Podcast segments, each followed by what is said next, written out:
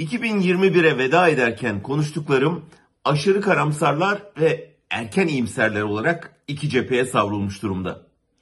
Aşırı karamsarlar iktidarda kalmanın Erdoğan için bir ölüm kalım meselesi olduğu inancıyla asla bırakmayacağını düşünüyorlar. Seçime gitmeyeceğine, giderse de sonucu önceden garantileyeceğine inanıyorlar. Daha da karamsarları Erdoğan gitse bile yerine daha beterinin geleceğinden endişeli.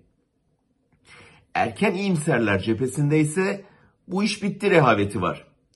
Daha azınlıkta olan bu kesim Erdoğan ne yaparsa yapsın sarayda kalma şansını yitirdiğine ve ilk seçimde devrilip gideceğine inanıyor. Bence gerçek bu iki uç teşhisin arasında bir yerde. Erdoğan'ın eriyen popülaritesiyle, sendeleyen bedeniyle, tenhalaşan çevresiyle, çöken ekonomisiyle siyasi ömrünün sonuna yaklaştığını herkes görüyor. Ancak Erdoğan kaybetmenin kendisi ve ailesi için ne anlama geldiğini herkesten iyi biliyor. O yüzden oyun üzerine oyun kuruyor. Muhtemelen en tehlikeli kozlarını da sona saklıyor. Ama böyledir diye asla bırakmaz karamsarlığına girmek de büyük yanılgı. 2022'de 20 yılı doluyor. Karşısındaki cephe giderek büyüyor.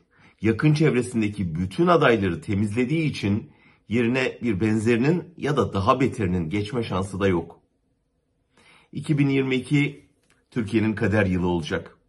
Yapılacak seçim tek adam diktatörlüğüyle demokrasi arasında olacak.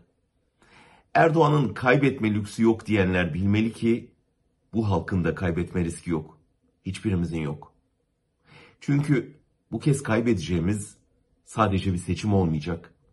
Bu kez kaybedersek demokrasinin son kırıntılarını, özgürlüklerin arka planını, bir arada yaşam imkanını, laik yaşam tarzını, kısaca Türkiye'yi de kaybedeceğiz.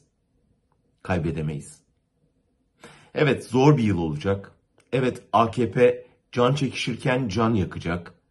Ama demokrasi güçleri kararlı olursa, bir arada durursa, özgürlükçü bir rejimde uzlaşırsa kazanacak. Türkiye halkı bu yükü sırtından atacak. 20 yıllık bu berbat parantezi kapatacak. Hepinize özgür, aydınlık, mutlu bir yıl diliyorum.